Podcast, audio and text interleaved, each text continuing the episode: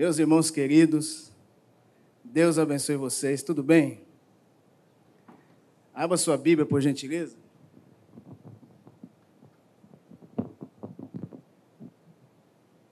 Evangelho segundo escreveu João.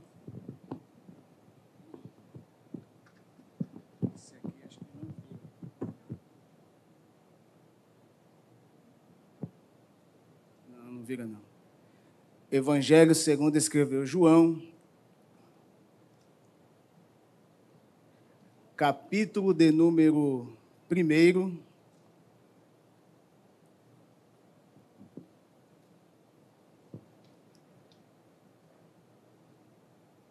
do versículo de número 43 ao versículo de número 46. Estamos em um domingo muito abençoado, ouvindo louvores. Eu estava conversando aqui com a pastora Meire. Eu confesso que alguns eu não conheço, né?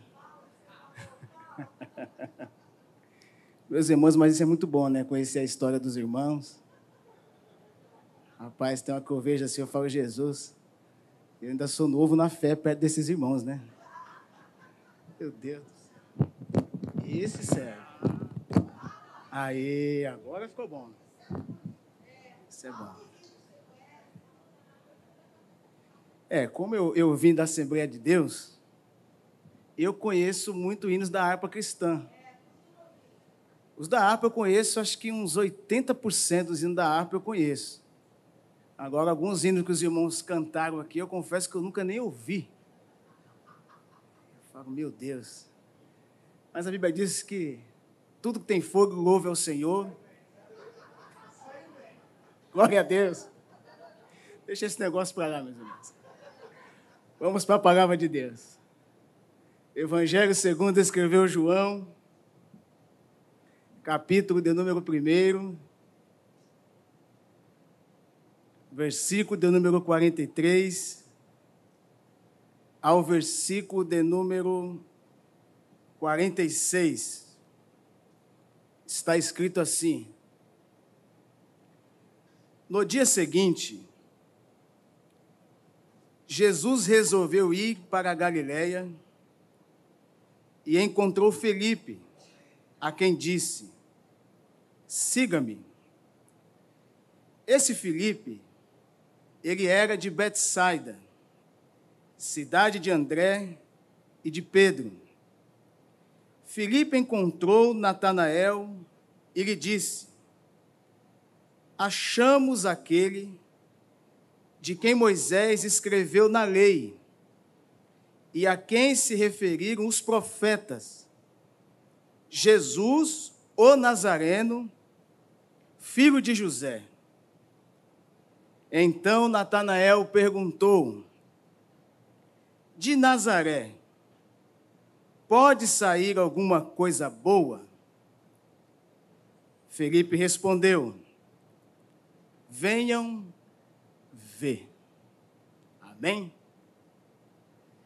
Meus queridos irmãos, para essa noite, eu gostaria de transmitir uma mensagem ao coração da igreja exatamente sobre essa pergunta que Natanael falou a respeito de Jesus. De Nazaré, pode sair alguma coisa boa? Quando nós nos deparamos com esse texto, é um texto que somente o evangelista João ele descreve. Os amados irmãos sabem melhor do que eu que Jesus ele escolhe doze homens e desses doze homens tinham três que eram os mais chegados, a saber, Pedro, Tiago e João.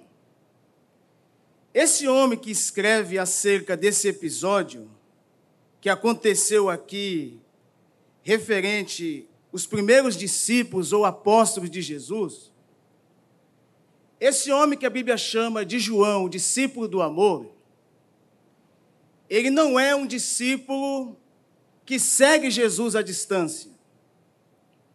Esse homem, ele teve a oportunidade de estar tete a tete, face a face, com o seu mestre Jesus no período de três anos a três anos e meio. Quando você para para observar a história, o evangelho que escreve João, esse evangelho ele é referido ele é destacado exatamente sobre acerca da encarnação da palavra poupada, a saber, do nosso Senhor e Salvador Jesus Cristo. Então, esse discípulo que escreve acerca de Filipe e de Natanael, ele teve um contato ímpar com o ministério de Jesus. Quando você vai lá para o capítulo 21, nos seus últimos versículos, quando o Império Romano prende Jesus, e a Bíblia diz que todos os discípulos se dispersam. Na verdade, diante da, da morte, diante da sua vida está pendente por causa da sua fé, muitos dos discípulos de Jesus se distanciaram, abandonaram Jesus. E o texto diz que somente o discípulo do amor estava ali aos pés da cruz. Então, esse discípulo que escreve acerca da escolha dos primeiros apóstolos de Jesus, esse João, ele é aquele que está quando Jesus multiplica pão e peixe, quando Jesus abre os olhos aos cegos, mas ele também é o discípulo que está quando a coisa aperta. Ele não larga o seu mestre. Então, quando nós nos deparamos no versículo 43, ao qual nós lemos, o texto diz que no dia seguinte Jesus resolveu ir para a Galiléia e encontrou a Felipe, a quem disse: Siga-me. Então o evangelista que começa no capítulo 1, apresentando esse Jesus como verbo, a palavra apalpada. Olha o que ele diz, capítulo 1, versículo 1: No princípio era o verbo, o verbo estava com Deus e o Verbo era Deus. Ele estava no princípio com Deus. Todas as coisas foram feitas por Ele, e sem Ele nada do que foi feito se fez. Então, diferente do, do escritor Lucas, que é um doutor que recebe a trajetória de Jesus de uma modo específica, esse discípulo João ele fala acerca diretamente do Verbo. Segundo o plano antes dos primeiros discípulos de Jesus, João, o discípulo do amor, ele fala acerca do testemunho de João Batista. Olhe bem para mim aqui, meus irmãos. Jesus ele não foi a primeira pessoa a agregar discípulos na história bíblica. A primeira pessoa que a Bíblia fala que tem os seus discípulos é João Batista. O seu primo João Batista, ele vem como precursor, como abridor de caminho para que o Filho de Deus instaurasse o seu ministério aqui na terra. Olha que interessante que o discípulo João escreve acerca de João Batista, capítulo 1, versículo 19. Este foi o testemunho de João, quando os judeus enviaram de Jerusalém sacerdotes e levitas para perguntar: Quem é você? Nós nunca te vimos aqui em Jerusalém.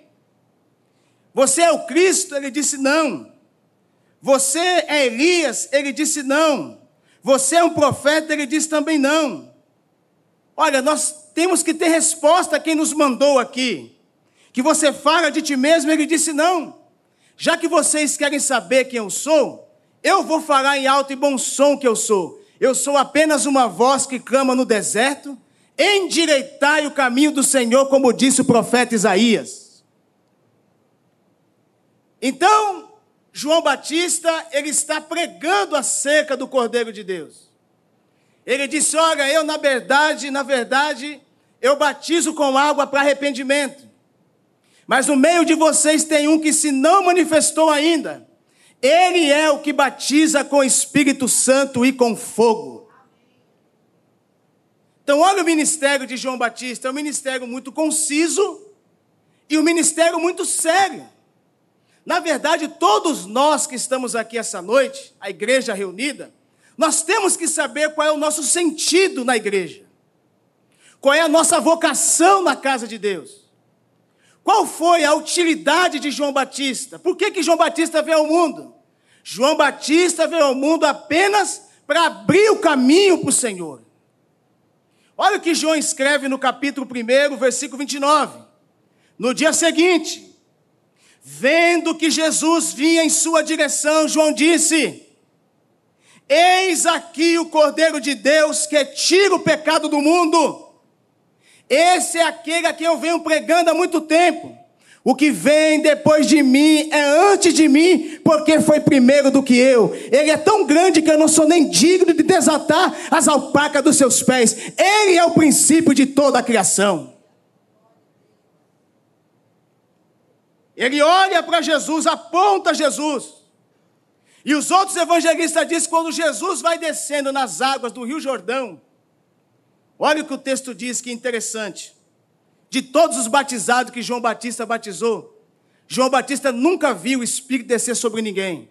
Mas quando Jesus olha para ele, João Batista diz: Eu quero ser batizado por você, e vem o Senhor até mim? É necessário que cumpra toda a justiça de Deus, João. E o texto diz, capítulo 1, versículo 32, João diz: eu vi o Espírito descer sobre ele em pomba e pousar sobre ele. E eu não o conhecia, mas aquele, porém, que me enviou a batizar com água, me disse: Aquele sobre quem você viu descer e pousar o Espírito, esse é o que batiza com o Espírito Santo. Olha que interessante. Ele apresenta Jesus para a nação judaica como o Cordeiro de Deus ele batiza Jesus. O próprio Jesus falou que dos nascidos de mulher não teve alguém maior do que João Batista. João Batista não curou uma dor de cabeça, mas o caráter. Não expulsou um demônio, mas o caráter, a ousadia eficaz de João Batista é algo que chamou a atenção de Jesus.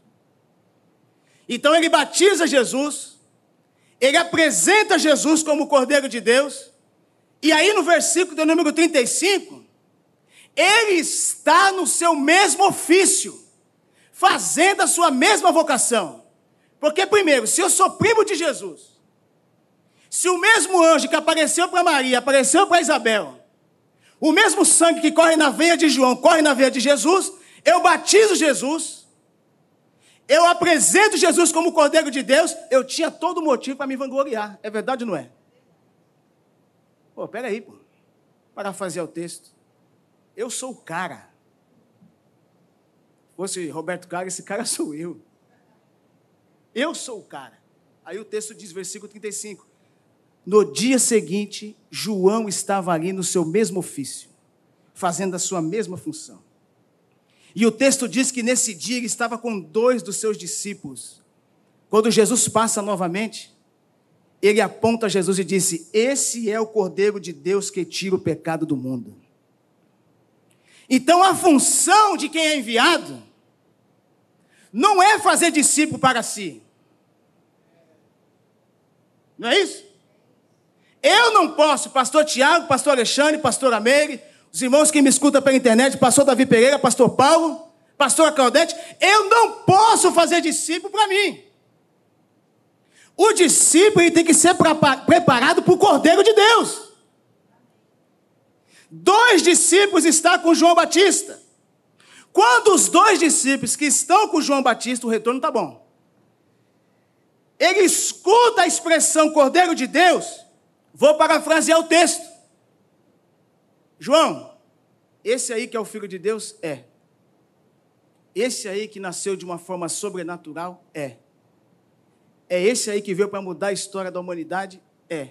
João, foi muito bom a partir de hoje, vou deixar o seu ministério e vou seguir o ministério do Cordeiro de Deus que tira o pecado do mundo. Jesus apresenta, vai andando, só que aí chega o toque de Jesus especial. Todos nós que estamos aqui essa noite, um dia nós ouvimos isso da parte de Jesus. Jesus passa, sai andando, os discípulos vão atrás a escolha dos primeiros discípulos. Aí Jesus pega, vira para trás e disse: A quem vocês estão procurando? Quem vocês estão procurando? Aí já não chama mais Jesus de Cordeiro de Deus, já chama Jesus de Rabi. Senhor, aonde é que tu moras? Olha que interessante a pergunta que o humano fez para o Filho de Deus: Eu quero saber aonde é a tua casa. Eu não vejo João Batista na Bíblia mostrando casa, o aconchego dele para os seus discípulos. Mas quem segue a Jesus tem uma casa espiritual. Quem segue a Jesus tem uma morada eterna. E quando nós, meros mortais, faz essa pergunta para Jesus, Jesus de alto e bom claro disse: Venham ver. E o texto diz: E ficaram com ele aquele dia, e era mais ou menos às quatro horas da tarde. Papo vai, papo vem, conversa, caiu na rede de Jesus, não tem como não se converter. Entrou no arraial de Jesus, a história é mudada. Os irmãos conseguem entender isso aqui? Aí o João, o discípulo, aponta o primeiro discípulo versículo 40. Era André, irmão de Simão Pedro, um dos dois que tinha ouvido o testemunho de João e que tinha seguido Jesus. Quando ele sai da presença de Jesus, ele não sai andando normal, ele sai correndo. Porque Jesus muda a história do homem e da mulher. Quando nós encontramos a palavra da verdade, a palavra viva, encarnada aqui nessa terra, a nossa vontade é testemunhar desse Jesus para outras pessoas. Quando ele sai desesperadamente, quem é que ele encontra no seu ofício de trabalho? Pedro, Simão Pedro. E quando ele olha para Simão Pedro, ele disse: Simão, achamos o Messias, que traduzido é o Cristo, eu tive na casa dele. Quer saber de uma coisa? Para essa tendência que está crescendo dos desigrejados, você não precisa de igreja, não é isso? Já li muitos livros sobre isso. Você não precisa mais da comunhão em tomar ceia, isso é antibíblico. Ele encontra Jesus na sua casa e ele fala assim: peraí, Simão, você não vai ficar apenas ouvindo a minha voz aqui. Eu vou levar você até a casa dele. Versículo 42 e levou-o a Jesus. Quando Jesus olhou para ele, lembra quando Jesus olhou para nós? Jesus pega e fala: Eu sei quem você é, rapaz. Eu conheço a tua história. Conheço desde quando você estava no ventre da tua mãe. O texto diz e Jesus, olhando para ele, disse: Você é Simão, filho de Jonas. Eu conheço a tua linhagem, eu conheço a tua descendência. Eu sei tudo acerca de você. Eu sei mais de você do que a sua mãe, do que o seu pai. Eu sei o que passa na sua cabeça. Eu sei dos seus pensamentos. Eu sei das suas ansiedades. Eu sei da sua dificuldade. Eu sei dos seus anseios. Eu sei tudo a respeito de você. Mudou o nome, que quer dizer Pedro. A seleção de Jesus foi uma seleção bem escolhida, né? Jesus sai daquele ambiente e ele resolve agora, no versículo a qual nós lemos, 43, ele resolve ir pela Galileia e ele encontra outro personagem que a Bíblia chama de Filipe. E com Jesus tem esse negócio de meio termo. Ou vem aqui e fica mais ou menos. Siga-me. Palavra autoritária. Siga-me. De tantos seguidores, influenciadores que nós temos que estar na, na era, né? Da influências da vida, da rede social. Jesus foi o primeiro, maior influenciador da história. E sempre será. Ele aponta para mim, para você e disse: siga-me. Aí fala acerca da cidade de onde esse homem era, que era de Betsaida cidade de André e de Pedro. Quando Felipe escuta isso de Jesus, ele encontra quem? Natanael. E a mesma expressão que André usa aqui, Natanael usa também. Felipe usa também, aliás. Versículo número 45. Filipe encontrou Natanael e disse-lhe: Achamos aquele de quem Moisés escreveu na lei, a quem se referiram os profetas Jesus o Nazareno, filho de José. Olha a história. Jesus o Nazareno, filho de José. Aí que está o negócio aqui onde eu quero falar com a igreja. Porventura, pode sair alguma coisa boa de Nazaré? Falou de onde Jesus era e falou seu apelido. Jesus Nazaré, filho de José. Oxe, que negócio é esse? Qual é a garantia que nos dá na história dos homens da Bíblia? Aí entra a questão da nossa aplicação. Quando nós olhamos a situação de certos locais, de certos fatos, de certos lugares, o que nos transmite, meus irmãos? Vamos aplicar para os nossos dias atuais. Quando você olha para um presídio, o que, que você vê quando você passa em frente no presídio? Poxa vida, aqui só tem pessoas que fizeram mal à sociedade, roubaram, mataram, estruparam, fizeram coisas que a lei não permite que, que façam. Mas às vezes também tem lá pessoas que foram presas justamente. Você vê aí nos jornais da vida. Você olha para o manicômio, pessoas doidas. Você olha para uma CTI, o médico fala e diz: olha, pode desligar os aparelhos que vai morrer. Você olha para um prostíbulo. Vou falar aqui um pouquinho acerca da cidade de Nazaré. Era uma cidade desacreditada uma cidade nem citada no Antigo Testamento e nem citada também por historiador Flávio José, um dos grandes historiadores da Bíblia. Ele nem cita acerca da cidade onde Jesus passou 28 anos da sua vida. Quando você olha para uma boca de fumo, ponto de droga, a sociedade diz acabou, mas é aonde a humanidade não pode alcançar é dali que Jesus tem os seus melhores homens e mulheres de Deus para incendiar esse mundo. Deus faz a seleção de pessoas boas, que vêm de uma família boa, e Jesus também faz a seleção de pessoas que está no seu pior estágio de vida. É isso que Jesus faz. Olha para um centro de recuperação. Meus irmãos, eu estive lá na Missão Vida. Que trabalho lindo, que algo magnífico. Eu conheci em São Paulo homens, amigos meus, da Assembleia de Deus que se converteram no Carandiru. Lembra do Carandiru em São Paulo que foi destruído? Homens que aceitaram conhecer o Jesus lá dentro, hoje são pastores, são grandes empresários. O nome de Jesus, a pessoa de Jesus, a expressão de Jesus pode mudar a história, o fato de uma pessoa aqui nessa terra. Mas espera aí, pastor. E na Bíblia? Tem alguns fatos que nós possamos olhar e nos depararmos com situações que são desfavoráveis. Você olhando e você fala assim: pega aí, desse jeito aqui não tem como. Primeiro personagem da Bíblia que eu gostaria de citar aqui foi a visão do profeta Ezequiel no vale de ossos secos. Aparentemente não tinha jeito. Ezequiel estava diante da impossibilidade humana e da encarnação do desespero. O fato era tão desesperador que ele transfere a questão para o Senhor. Tu o sabes. Ezequiel, porventura poderão viver esses ossos? Aos olhos de Ezequiel era impossível. Mas Deus chega e fala para o profeta Ezequiel: Profetiza, ó filho do homem, profetiza.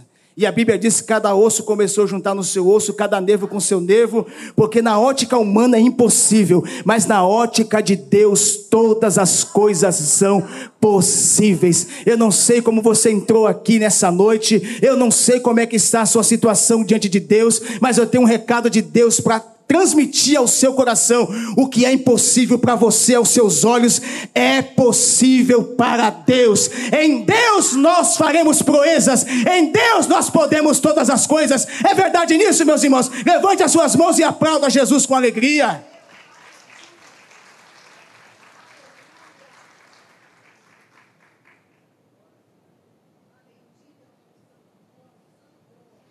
De Nazaré pode sair alguma coisa boa?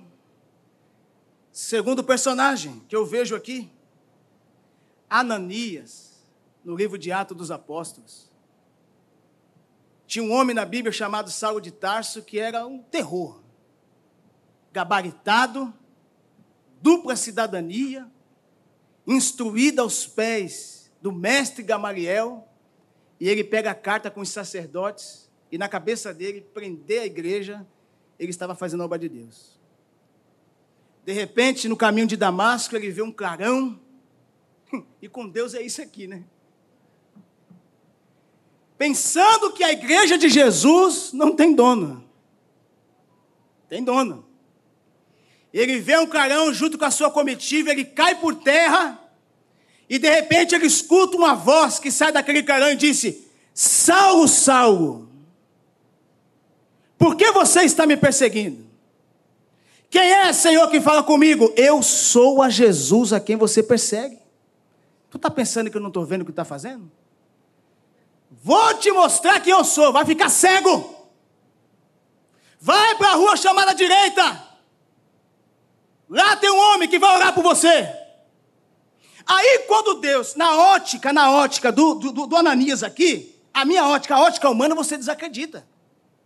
Quando Jesus fala com Ananias e fala assim, Ananias, vai lá e ora por Saul de Tarso, eu tenho um negócio com ele. Ô, oh, meus irmãos, olha o que o texto diz. Uma fofoca aqui nos olhos de Jesus, está no ouvido de Jesus. Atos capítulo 9, versículo 13. Senhor, se o senhor não está sabendo, esse camarada aí ele é perigoso. De muitos tem ouvido a respeito desse homem.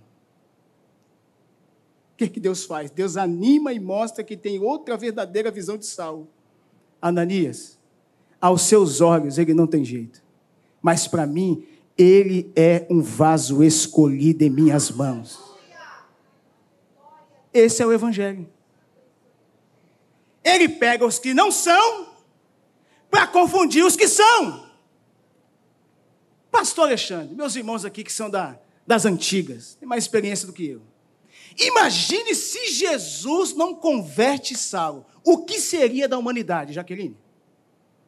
O que seria de nós, que somos gentios? Esse homem aí, ele vai ser grande diante dos gentios.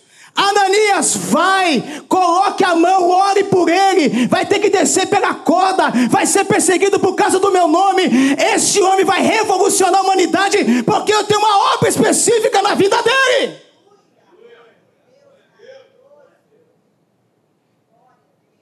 Terceiro personagem, Pedro. Lucas capítulo 5, pescando a noite toda.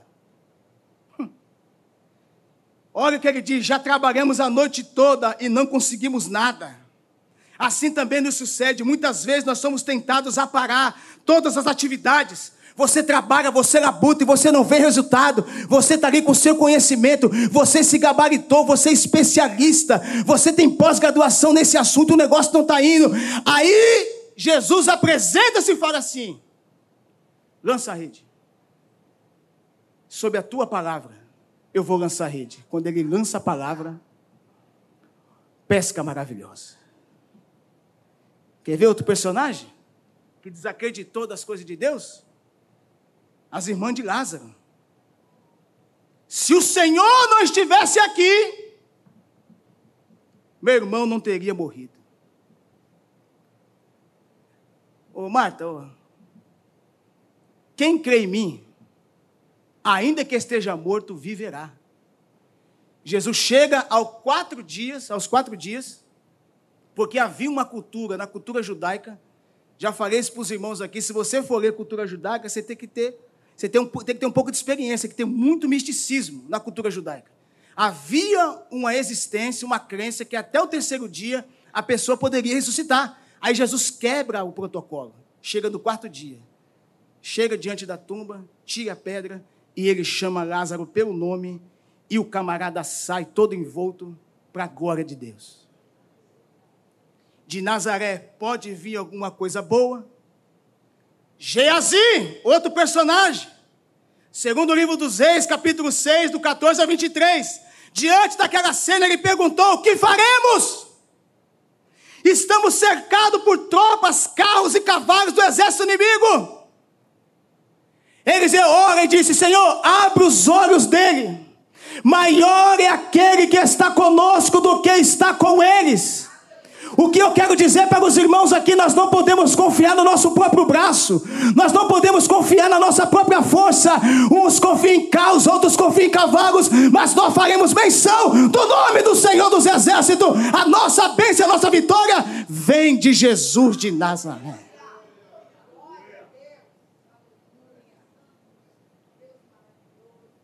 Espera aí, já estou encerrando, mais cinco minutos.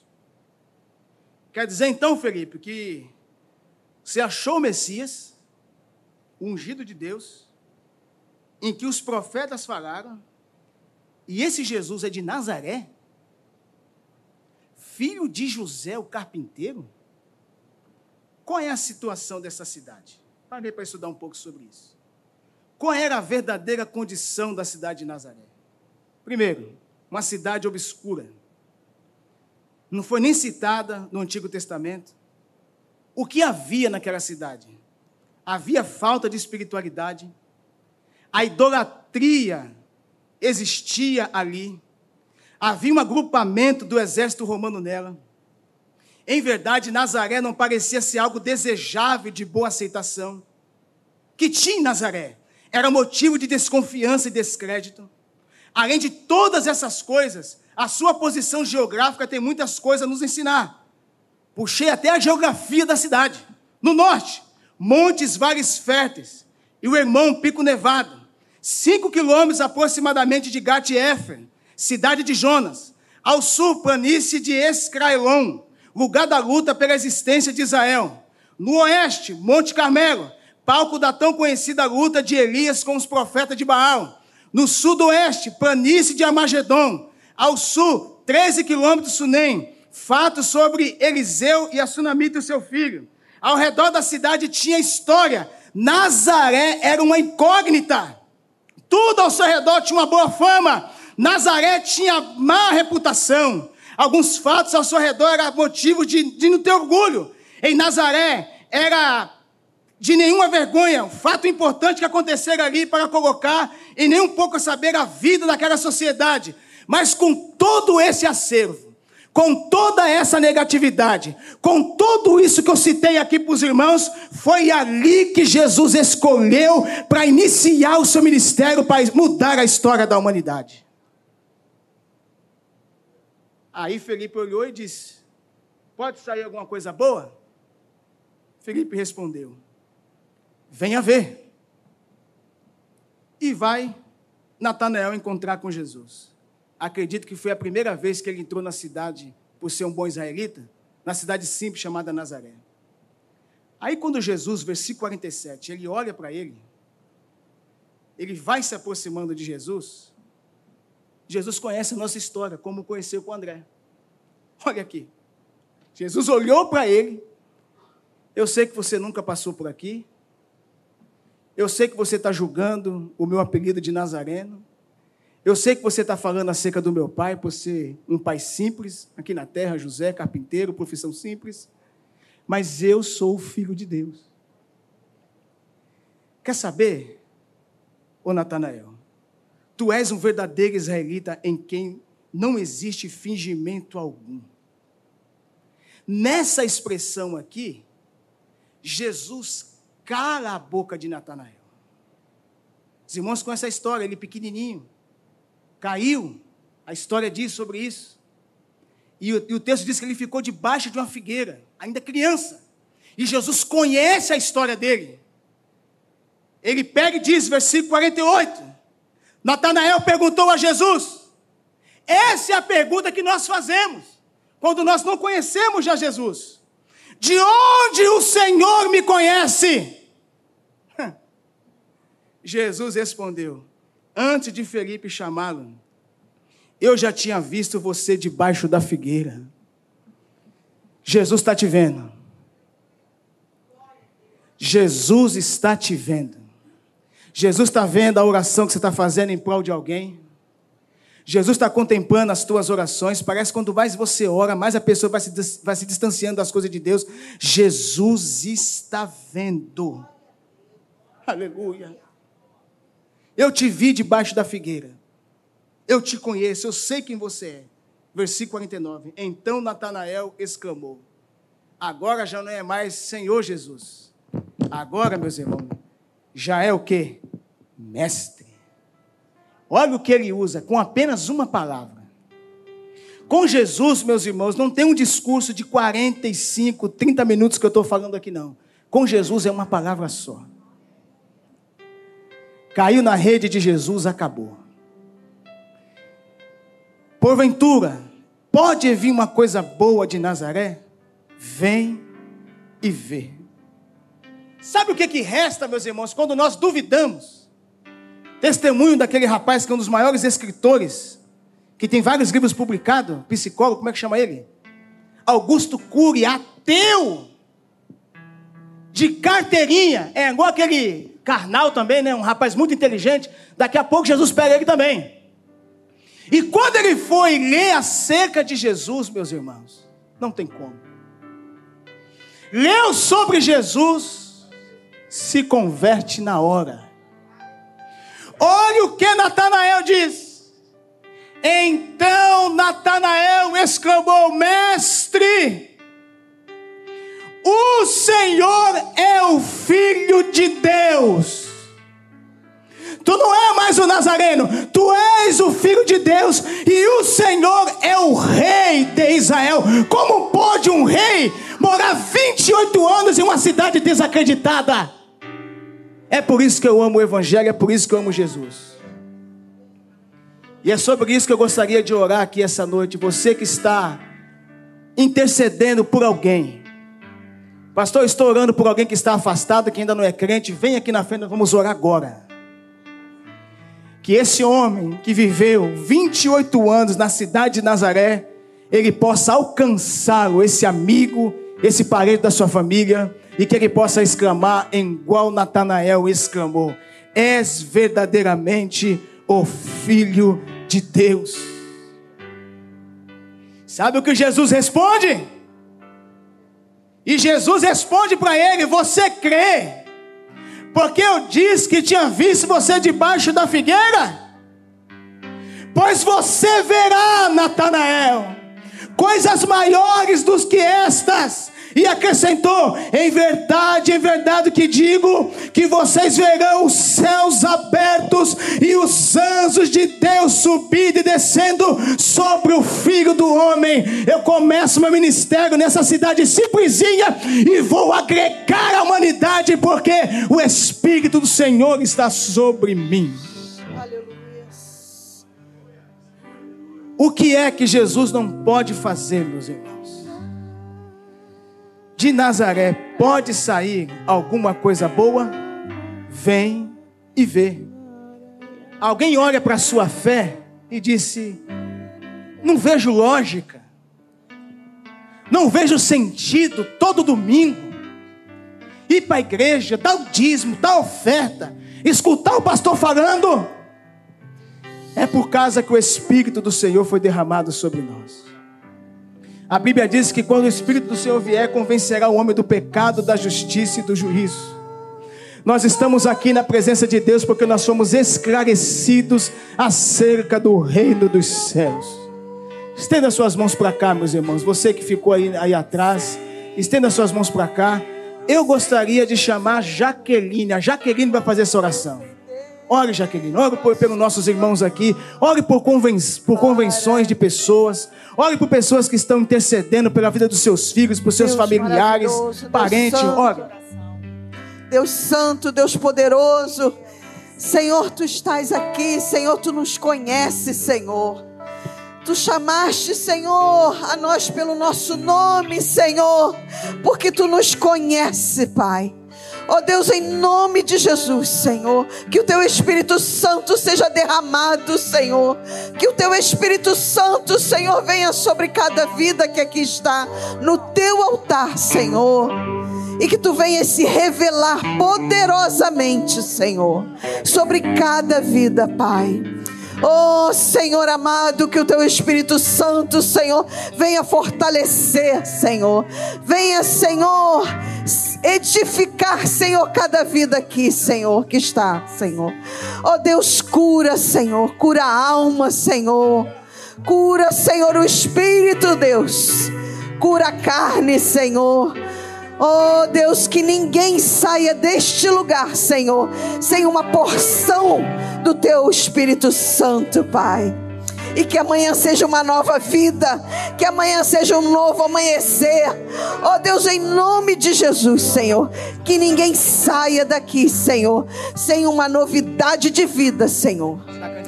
Oh Deus, não permita, Senhor, que o inimigo roube essa palavra, Senhor, do coração, Senhor, daqueles que estão aqui, Pai. Daqueles que ouviram essa mensagem, Pai uma mensagem de vida, uma mensagem, Senhor, que tu és o único que pode todas as coisas, Pai. Oh, Senhor, nós estamos aqui essa noite, Senhor, te glorificando, Senhor, por, pelo que tu há de fazer, Pai, e que vidas sejam restauradas nessa noite, no nome de Jesus. Amém.